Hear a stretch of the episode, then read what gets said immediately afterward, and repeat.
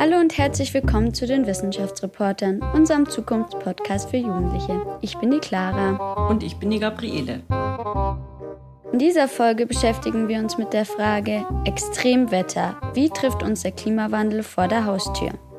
Clara, du hast ja das Thema selber vorgeschlagen. Warum beschäftigt dich das? Ja, also es ist vor allem, weil ich einfach in den Nachrichten immer mehr von Extremwettern höre. Also irgendwie ständig, dauernd, ob hier in Deutschland, ob irgendwo anders auf der Welt, gibt es entweder irgendwelche krasse Fluten oder krasse Hitzewellen, Dürren oder auch sowas wie Hagel oder Schneesturm. Jetzt ganz aktuell, zum Beispiel in der Antarktis gibt es eine Hitzewelle. Hitzewelle heißt da, statt minus 50 Grad minus 17 Grad, aber das hat man tatsächlich so bis jetzt noch nicht festgestellt dort.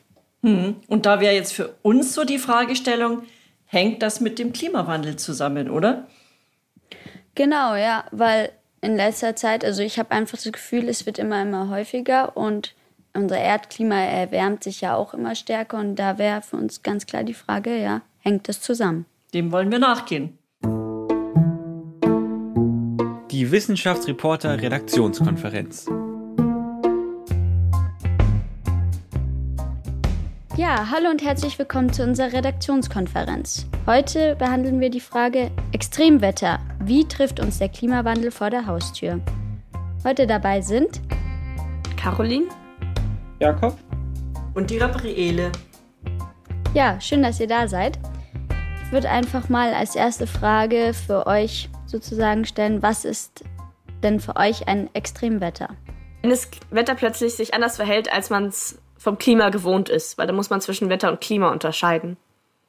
Und was ist da der Unterschied? Klima ist das Wetter von den vergangenen 30 Jahren. Das heißt so eine Art Durchschnitt. Und Wetter ist halt das Aktuelle, was wir sozusagen heute vorm Fenster haben.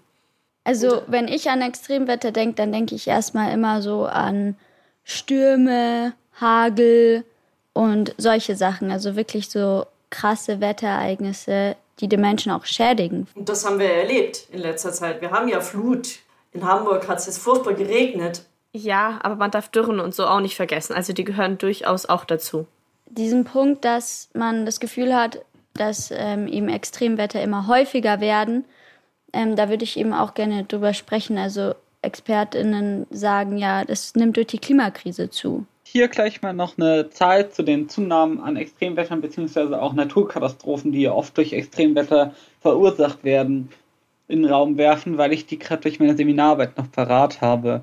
Wenn man nämlich den Zeitraum 1980 bis 1999 und den Zeitraum 2000 bis 2019 vergleicht, kann man tatsächlich eine Zunahme von 72 Prozent in der Anzahl der registrierten Naturkatastrophen, die wie gesagt meistens durch Extremwetter verursacht werden, feststellen. Also das ist eigentlich schon ziemlich extrem, diese Zunahme. Ja, das ist krass. Also zum einen werden Extremwetter immer häufiger, zum anderen aber auch immer extremer, wie wir eben an den Fluten zum Beispiel im Ahrtal gesehen haben, oder aber auch an krassen Wirbelstürmen. Wo besteht da der Zusammenhang? Warum ist das so? Und was hat es mit dem Klimawandel zu tun? Weil ist ja irgendwie auch widersprüchlich. Einerseits heißt ja Klimawandel, es wird wärmer, da gibt es mehr Dürre, aber wieso regnet es dann gleichzeitig auch plötzlich in anderen Regionen? Naja, es ist ja so, dass warme Luft durchaus mehr Wasser aufnehmen kann und wenn das eben wärmer wird, kann dann die Luft mehr Wasser aufnehmen, aber das kühlt ja dann, wenn es nach oben steigt, weiter ab und deswegen kommt es dann auch zu mehr Regenschauern und deswegen ist auch zum Beispiel in den letzten Jahren auch sehr viel mehr Regen gefallen. Irgendwie ziemlich viele unterschiedliche Fakten gibt. Manche sagen, ja, man kann ganz klar sehen, dass diese Extremwetter mit dem Klimawandel zusammenhängen. Andere sagen, dass man noch keinen direkten Zusammenhang nachweisen konnte und ich finde, das ist irgendwie widersprüchlich. Ja, ja. Vermutlich ist es nicht so einfach, das wirklich auf einen Zusammenhang runterzubrechen, als dass man jetzt klar sagen könnte, ja, der Klimawandel ist der Faktor oder ist nicht der Faktor. Letztendlich wird das vermutlich nicht nur durch den Klimawandel verursacht sein, sondern halt ein Faktor unter vielen, wie das in so komplexen Systemen wie dem Wetter letztendlich ist. Wenn man sich mal mit dem Wetter tiefergehend beschäftigt, stellt man ja fest, wie viele Zusammenhänge mit den globalen Windströmungen und alles da eigentlich mit reinspielen.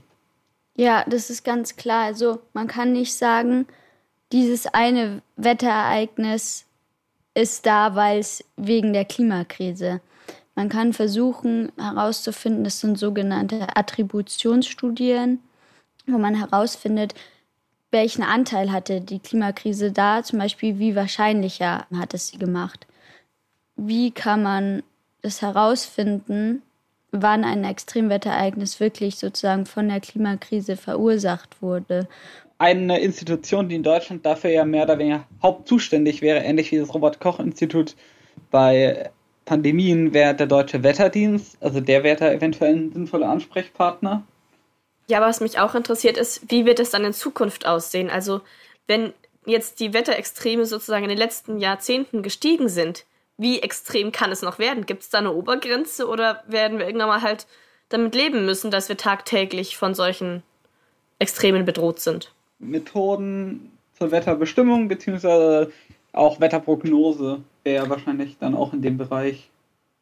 Ja, bei mir ging es eher ums Kurzfristige, also sowas wie, ja, okay, wie kann man halt ja, das aktuelle Wetter messen, beziehungsweise halt dann vorhersagen, wie ist das Wetter morgen. Was für Extreme gibt es denn eigentlich? Also gibt es noch mehr außer jetzt Unwetter, Dürren, Hagel, was man alles unter Wetterextreme zählen kann? Ja, oder ab wann ist ein Wetterereignis extrem?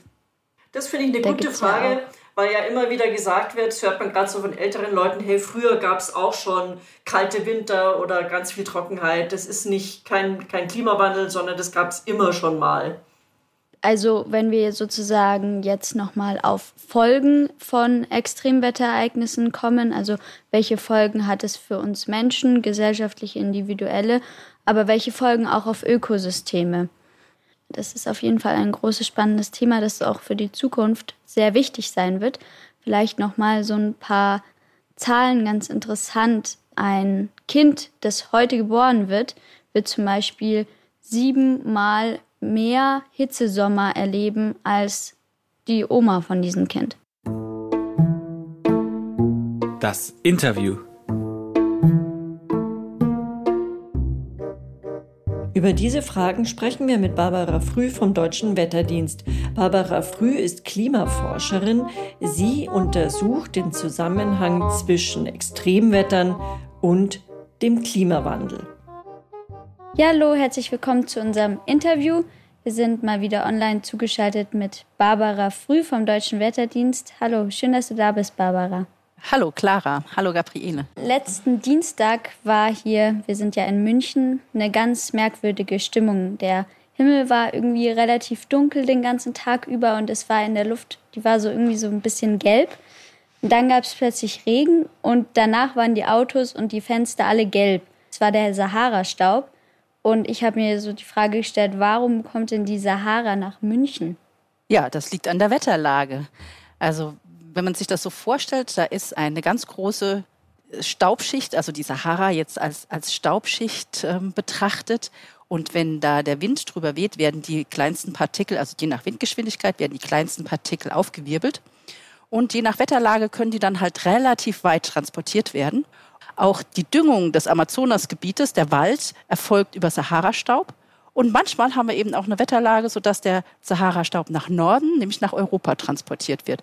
Ja, war ja sogar ein Ansturm auf die Waschanlagen nach dem Sahara-Staub. Ja.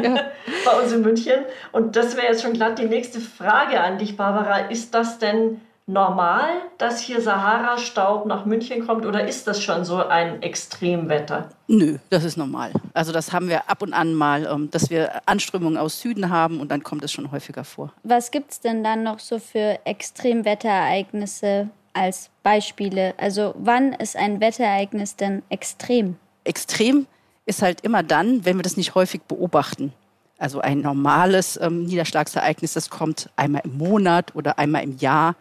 Die etwas selteneren äh, Niederschlagsereignisse kommen dann vielleicht bloß alle fünf Jahre, alle zehn Jahre, alle hundert Jahre. Und jetzt fängt es dann mal an, wo man wo man darüber nachdenkt, ja, das ist jetzt extrem, ja, wenn, wenn das in, einer, in einem Menschenleben eigentlich statistisch gar nicht auftritt, sondern nur alle, alle drei Generationen oder alle vier Generationen, dann ist es wirklich extrem. Ein Beispiel dafür war jetzt der Starkniederschlag letztes Jahr im, ähm, in Rheinland-Pfalz und äh, Nordrhein-Westfalen, wo ja auch sehr viele Menschen zu Schaden gekommen sind. Also das ist ein Extremereignis gewesen. Das waren Niederschlagsmengen, die so normalerweise nicht vorkommen. Und, ähm, die Folgen haben ja auch gezeigt, dass das wirklich sehr massive Auswirkungen hatte. Inwieweit diese Ereignisse häufiger werden, das, das liegt natürlich schon zum Teil auch am Klimawandel. Aber wie Wissenschaftler so, so sind, kann man sich da auch ziemlich lange drüber, na, streiten ist das falsche Wort, aber darüber diskutieren, inwieweit das signifikant mehr wird. Das ist so ein, ein tatsächlich ein, ein wissenschaftlicher Begriff, der da relativ relevant ist und der ist natürlich auch wichtig. Unsere Frage wäre schon, ob du das noch mal ein bisschen genauer erklären könntest. Wie ist der Zusammenhang zwischen so einem Extremwetterereignis und der Klimakrise? Dadurch, dass es wärmer wird, haben wir einfach mehr Energie im System. Und äh, wie in jedem System mit mehr Energie fängt es an zu brodeln. Also beispielsweise der Kochtopf, wenn ich da mehr Energie reinbringe und dann fängt es irgendwann an zu brodeln. Das ist so die, die physikalische Erklärung, wie man es auch gerne im Labor nachstellen kann. Die Atmosphäre ist sehr viel komplexer. Also das ist jetzt nicht so eindeutig. Wenn ich da jetzt im Prinzip ist das physikalisch plausibel. Je mehr Energie ich in das System gebe, desto mehr wird die Energie sich auch entladen in Form von Extremereignissen. Aber der Zusammenhang ist nicht so linear, nicht so einfach, wie wir uns das vorstellen. Es kann dann auch sein, dass wir die Energie an einer Stelle dazugeben und an einer ganz anderen Stelle dann die Auswirkungen erfolgen. Und das ist ja. vor allem ein bisschen äh, widersprüchlich. Auf der einen Seite Trockenheit, auf der anderen Seite Franken. Ja, das kann sogar zum gleichen Zeitpunkt sein. Franken äh, hat es lang nicht geregnet und dort in Hamburg hören wir Extremwetter, Regen. Also wie geht das zusammen? Also letztendlich ist das schon, schon normal, insofern als wir das natürlich schon immer so erlebt haben, dass es in einigen Städten regnet und in anderen Städten nicht. Wenn ich einen Einfluss von, von Norden her über Norddeutschland habe und einen Einfluss von, von Süden her über Süddeutschland, was ja was wir häufiger erleben, und dann kann es natürlich schon mal sein, dass wir eine Westanströmung mit, mit feuchterer Luft im Norden von Deutschland haben und es dazu Niederschlag kommt und eine Sahara-Luft ähm, im Süden, die ja gewöhnlich eher trocken ist. Was wir auch so auf der Redaktionskonferenz diskutiert haben, war, dass es, glaube ich, unglaublich schwierig ist, jetzt bei einem Wetter, Extremwetterereignis, zum Beispiel bei einer Dürre oder bei einem Wirbelsturm zu sagen, da ist jetzt die Klimakrise dran schuld ein Ereignis sagt nichts über irgendwelche Klimaveränderungen aus. Das ist komplett richtig. Ähm, was man natürlich machen kann, man kann die Häufigkeiten von solchen Extremereignissen untersuchen und die mit der Häufigkeit von solchen Ereignissen in der Vergangenheit untersuchen. Wissenschaftlich versucht man das zu untersuchen mit der sogenannten Attributionsforschung. Also wir haben ja die Modelle, die Klimamodelle, die eben in die Zukunft rechnen und äh, für diese Klimamodelle, da haben wir für die Vergangenheit, benutzen wir die Treibhausgase als Eingabe für diese Klimamodelle. Das heißt, wir haben ja jetzt seit der Industrialisierung eine stetige Zunahme dieser Treibhausgase. Und diese höheren Konzentrationen gehen dann bei uns im Modell ein. Wir bekommen dann ein Klima eben auf Basis dieser erhöhten Treibhausgaskonzentrationen. Was die Attributionsforschung jetzt macht, das ist so ein Counterworld, nennt sich das auf Neudeutsch. Und zwar füttern die dieselben Modelle und lassen aber diesen zunehmende Treibhausgaskonzentration weg. Das heißt, sie haben noch immer die Treibhausgaskonzentration von vor der Industrialisierung und damit versucht man dann eben durch den Vergleich dieser beiden Simulationen, versucht man dann praktisch den Effekt der Klimaänderung herauszurechnen. Und dann kann ich statistisch untersuchen, wie hoch ist die Wahrscheinlichkeit des Auftretens von solchen Extremereignissen im einen und im anderen Falle. Attributionsmodell hast du gesagt. Was ist das genau oder wie wird das definiert? Ist das etwas, mit dem du auch arbeitest? Also das ist kein Attributionsmodell, sondern wir benutzen dafür die gleichen Klimamodelle, wie wir für die Simulation vom zukünftigen Klima verwenden. In diese Modelle geht eben die Treibhausgaskonzentration das treibt das Modell an. Der Druck also, im Kessel, um bei deinem Bild von vorhin zu bleiben. Genau. Also diese Treibhausgaskonzentration ist eben ein Teil des Modells. Und diese Treibhausgaskonzentration der Vergangenheit, die nutzen wir eben aus Beobachtungen. Und dadurch haben wir eben eine andere Zusammensetzung der Atmosphäre, wie wir das unter natürlichen Zuständen hätten. Und die Attributionsforschung, die sagt jetzt einfach, hm, ich lasse diese erhöhten Treibhausgaskonzentrationen einfach weg und mache so, als ob ich immer noch die Treibhausgaskonzentration von 1850 hätte. Und durch diese sehr viel niedrigere Konzentration können dieselben Modelle unterschiedliche Zustände berechnen. Mit Treibhausgasemissionen ist dieses Ereignis um den Faktor wahrscheinlicher geworden wie ohne Treibhausgas. Und das ist auch ganz wichtig, weil wir können nicht ausschließen, dass so ein Ereignis auch ohne erhöhte Treibhausgasemissionen passiert wäre. Also um es nochmal zu verstehen, ohne Treibhausgase, das wäre ein Indiz, äh, es gibt keinen Klimawandel und mit, oder es, ist ein, es wird, ganz, wird so getan, als wäre es ganz normal. Und äh, mit CO2, da ist der Klimawandel schon mit reingerechnet. Genau, diese Treibhausgase, die bewirken im Klimamodell praktisch die Klimaänderung. Diesen Trend in den Klimamodellen sehen wir nur durch den steigenden Treibhausgaskonzentration in der Atmosphäre. Es gibt verschiedene Methoden, wie man, sage ich jetzt mal, das Wetter überwachen kann. Mit welchen Methoden arbeitest du da? Wetterüberwachung oder Monitoring, wie wir das nennen, passiert auf unterschiedliche Art und Weise. Ganz traditionell machen wir das natürlich mit Messungen. Wir haben über Deutschland verteilt mehrere hundert ähm, Messstationen. Beim Niederschlag sind es noch mal ein paar mehr, die eben wirklich vor Ort ähm, die Temperatur, die Feuchte und so weiter verschiedene Dinge messen. Und da haben wir dann natürlich lange Zeitreihen, die wir uns da anschauen. Modernere Messverfahren gibt es jetzt so seit den 70er Jahren, haben wir ja die Satelliten, die die Erde von oben betrachten. Und dann sieht man immer nur Bilder der Erde und da werden physikalische Modelle oder Methoden, kann man dann aus diesen Bildern den Zustand der Atmosphäre und der Erdoberfläche ableiten. Wir haben aber auch Radare und LIDARs, also mit Laser.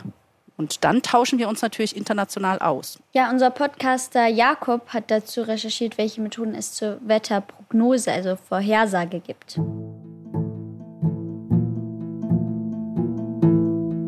Was für eine Rolle spielen Wetterdienste eigentlich bei Extremwetterkatastrophen? Als Behörde des Bundes hat der Deutsche Wetterdienst die Aufgabe, die Bundesbürger vor Extremwettergefahren zu schützen. Um diese Aufgabe erfüllen zu können, muss man aber erstmal einiges über das aktuelle Wetter wissen. Dazu wird rund um die Welt das Wetter gemessen. Das erfolgt am Boden, in Wetterstationen, aber auch an Bord von Flugzeugen in der Luft. Hat man alle diese Daten gewonnen, kann man sie in komplizierte mathematische Modelle füttern. Mit diesen lassen sich dann Prognosen für die nächsten Tage erstellen. Das funktioniert besonders gut für die sieben Tage nach der Messung. Denn nach diesen sieben Tagen werden Ungenauigkeiten in den Modellen so stark, dass Ergebnisse nicht mehr wirklich brauchbar sind. Jetzt wissen wir aber immer noch nicht, wie uns das vor Katastrophen schützt. Dazu schauen die Meteorologen des Deutschen Wetterdienstes die Prognosen an und suchen nach Regionen, in denen das Wetter bestimmte Grenzwerte überschreitet. Für diese Regionen gibt es dann Unwetterwarnung. Die Unwetterwarnung warnen sowohl Katastrophenschutzbehörden als auch die Bevölkerung vor starken Wetterereignissen in ihrer Region. Außerdem stellt der Deutsche Wetterdienst die gewonnenen Prognosen anderen Instituten zur Verfügung. Das können zum Beispiel die hydrologischen Institute sein, die damit ihrerseits Berechnungen zu möglichen Flutkatastrophen anstellen können. Das darf aber nicht mit den Aufgaben des Deutschen Wetterdienstes verwechselt werden. Diese enden dort, wo die meteorologischen Prognosen erstellt wurden. Barbara, du hast es vorher schon angesprochen. Es gibt, um die Beteiligung der Klimakrise an, eine, an einem Wetterextrem zu messen, die sogenannte Attributionsstudien. Gibt es noch andere Ansätze oder ist das so der Ansatz, wo man, womit man eben messen kann, welchen Anteil die Klimakrise an einem Wetterextrem hatte? Also zum einen gibt es äh, die Methode, dass man das Ereignis in Beziehung setzt zu den Häufigkeit der Ereignisse in den letzten 20 oder 30 oder noch längeren Jahren. Und wenn man eben feststellt, dass in den letzten 30 oder 50 Jahren solche Ereignisse ganz selten sind, würde man das, ist es immer noch schwierig, das ähm, auf die Klimakrise zurückzuführen, aber es ist so ein erstes Zeichen dafür. Im Prinzip die sauberste Möglichkeit ist, dass man eben diese Attributionsstudien macht, wo man eben den Modellen im einen Fall vermittelt, dass es keine zusätzlichen Emissionen von Treibhausgasen, also kein zusätzliches CO2 oder Methan gibt. Und dass dann die Ergebnisse dieser Simulationen mit den Ergebnissen der beobachteten Treibhausgasentwicklungen vergleicht. Wie siehst du das, Barbara? Ist die Klimakrise schon vor unserer Haustür angekommen? Wir haben ja über das Ahrtal gesprochen oder die trockenen Phasen in Franken, wo wirklich jetzt auch äh, die Vegetation bedroht ist inzwischen. Ja, definitiv. Also wir erfahren schon eine ganze Menge Klimaänderung. Um, um das zu betrachten, ist eigentlich fast besser, man schaut sich die Änderung der mittleren Jahrestemperatur an, also den Trend der mittleren Jahrestemperatur. Das fühlt man zwar nicht, aber ähm, wir haben jetzt schon ein Grad Erwärmung hier in Deutschland erfahren und das ist schon eine ganze Menge. Jetzt ist so ein bisschen die Frage, worauf müssen wir uns in Zukunft einstellen? Ganz zu Beginn hattest du es ja schon mal erwähnt.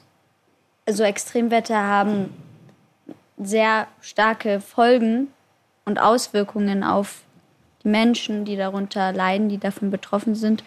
Eben nicht nur ökologisch, sondern auch ökonomisch und für Gesellschaften. Was für Folgen haben denn Extremwetter für die Betroffenen hier in Deutschland?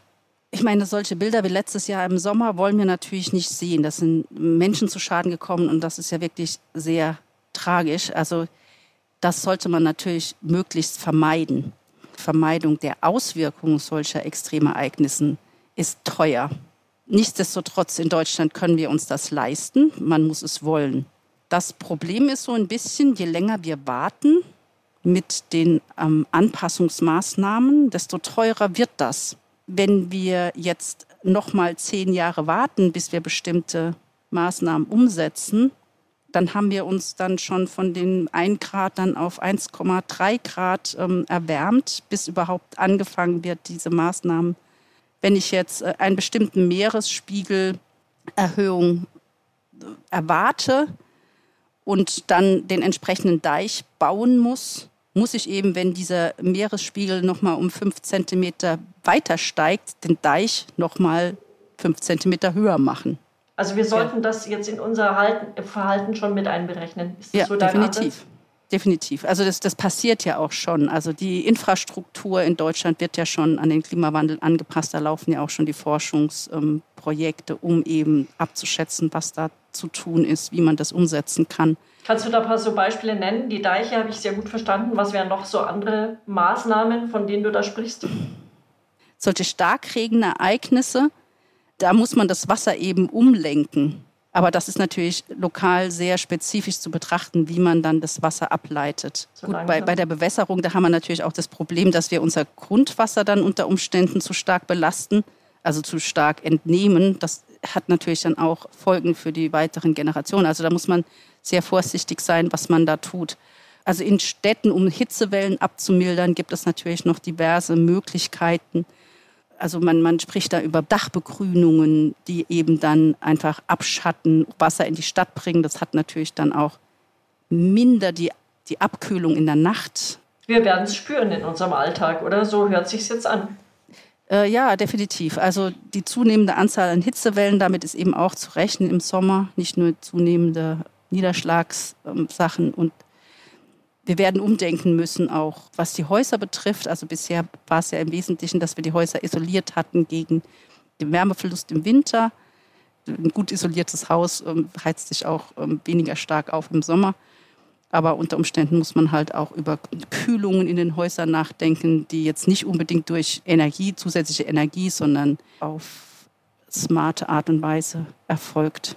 Ich fand besonders den Aspekt, den du ganz am Anfang gesagt hast, die Maßnahmen sozusagen gegen, also um die Folgen von Extremwetter abzufedern, sind teuer, sehr spannend, weil da gibt es interessante Wirtschaftlichkeitsbetrachtungen, sage ich jetzt mal. Jeder Euro oder jeder Cent, den wir heute in Klimaschutz investieren, der wird uns später um ein Vielfaches eben Klimafolgen die durch solche Extremwetterereignisse verursacht werden, sparen. Aber das ist, das ist im Prinzip genau das Thema, dass man das so ein bisschen in die Gesellschaft bringen muss und das Bewusstsein dafür sensibilisieren muss, dass das eben so ist. Weil Viele denken eben nur an das Jetzt und nicht an das Später. Ja, dann wagen wir doch noch mal einen Blick in die Zukunft. Worauf werden wir uns noch einstellen müssen? Dazu hat Caroline recherchiert. Ich habe mich mit dem Physiker, Klimaforscher und Antarktis-Experten Matthias Mengel vom Potsdam Institut für Klimafolgenforschung unterhalten. Also bereits heutzutage kann man ja verschiedene Auswirkungen von Extremwettern sehen, zum Beispiel bei Überschwemmungen oder Dürren. Wie schlimm kann es denn noch werden? Das ist nach oben offen. Also es kommt halt darauf an, wie viel, wie stark der Klimawandel noch weitergeht, beziehungsweise wie stark wir es schaffen, den Klimawandel einzudämmen. Also wir streben ja an, in einer 1,5 Grad zu, äh, Welt zu leben oder in einer 2 Grad Welt zu leben. Und da würde ich sagen, ist relativ klar, dass dann auch die Extremwetterereignisse sicher etwas stärker werden, als sie jetzt schon sind, aber nicht so sehr viel anders. Aber wenn wir einfach so weitermachen, wie wir das bisher gemacht haben, dann ist es durchaus vorstellbar, dass wir auch eine 4 Grad, 5 Grad wärmere Welt erreichen. Und das wird sehr schlimm. Da wird es sehr viele Phänomene geben, extreme Wetterereignisse oder auch einfach so ähm, ein anderes Klima, was wir bisher noch überhaupt nicht fassen können und überhaupt nicht kennen. Das heißt, man kann jetzt nicht mit einem Worst-Case-Szenario rechnen, sondern man kann sich vielleicht teilweise noch gar nicht vorstellen, wie schlimm es werden kann. Der Temperaturunterschied der kann so groß sein, wie er zwischen der Jetztzeit und der Eiszeit war. Also wir haben ja so eine Studie gemacht über so Generationsgerechtigkeit und wir wollten das aber mal anders aufziehen. Und zwar über die Frage, wie viel bekommt denn eine gewisse Generation oder eine gewisse Alterskohorte ab? Also wenn man 1960 geboren ist, wie viele Extremereignisse erfährt man in seinem Leben im Vergleich zu jemandem, der 2020 geboren ist? Das ist relativ deutlich. Also für Hitzewellen zum Beispiel wird so ein 2020 geborener wird siebenmal mehr Hitzewellen erfahren in seiner durchschnittlichen Lebenszeit als jemand, der im, im Jahr 1960 geboren ist. Also alle Zahlen, die ich genannt habe, die sind unter der Annahme, dass die aktuellen Klimaschutzmaßnahmen global, ähm, die jetzt schon vereinbart wurden, so umgesetzt werden. Und damit meint er Maßnahmen, die gar nicht mehr das 1,5 Grad Ziel anstreben, sondern weit darüber hinausgehen und bereits bei 2,4, vielleicht sogar 2,8 Grad liegen. Ja, jetzt noch meine Anschlussfrage an dich. Wie extrem werden denn die Extremwetter in Zukunft noch werden? Das ist schwierig zu sagen. Also so ein ähm, Weltuntergangsszenario kann man sich natürlich auch vorstellen. Ich denke nicht, dass es in den nächsten 80 Jahren passieren wird, aber wir werden jetzt sicherlich erfahren, dass die Sommer heißer und trockener werden, also trockener mit einer relativ hohen Wahrscheinlichkeit, heißer mit einer sehr hohen Wahrscheinlichkeit, also mit wirklich sehr, sehr hohen Wahrscheinlichkeit.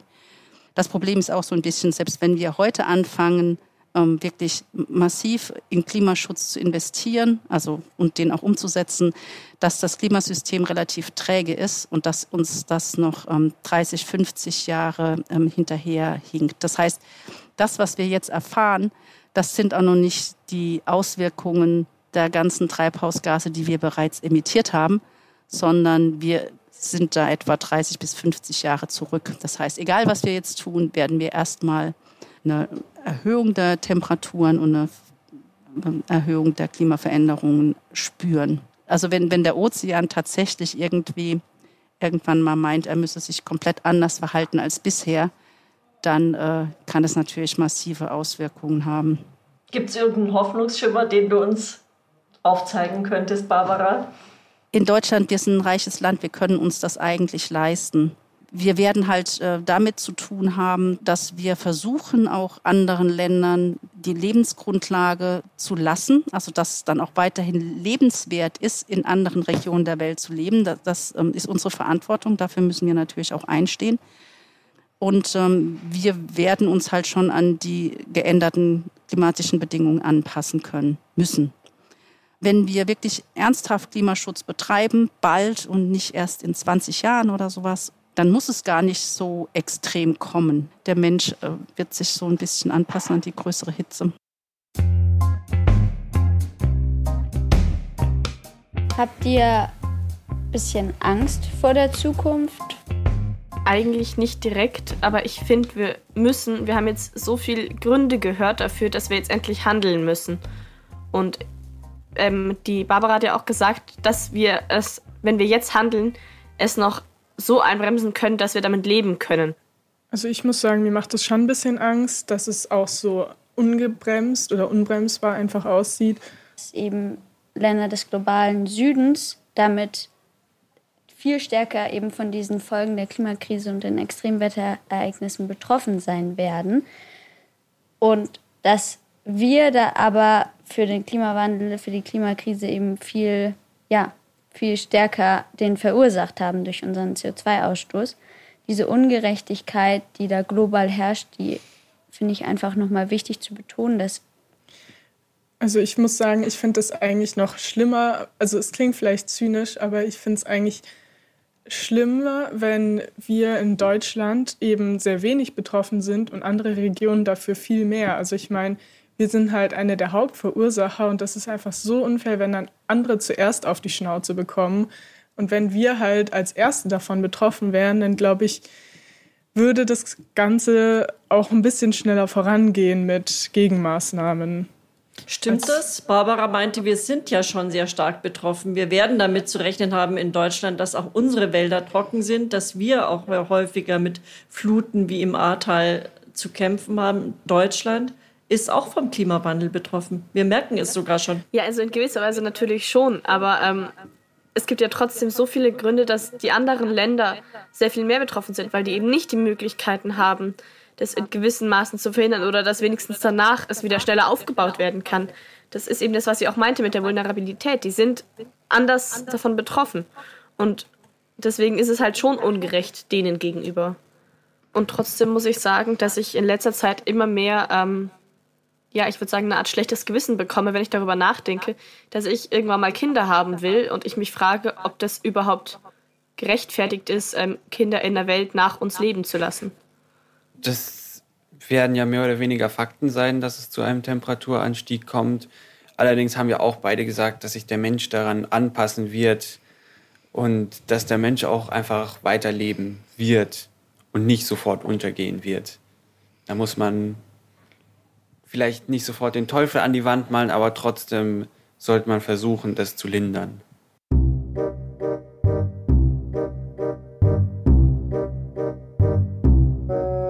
Das waren die Wissenschaftsreporter, unser Zukunftspodcast für junge Leute. Diesmal mit der Folge Extremwetter der Klimawandel vor unserer Haustür. Wir bleiben dran an dem Thema und wollen nächstes Mal weit, weit weg in die Ferne schauen. Was geht uns die Antarktis an? Für uns ist die Antarktis so eine Art Seismograph für den Klimawandel. Alles hängt irgendwie mit allem zusammen. Und da sprechen wir mit einem spannenden Experten. Bleibt dran, wir freuen uns, wenn ihr wieder dabei seid.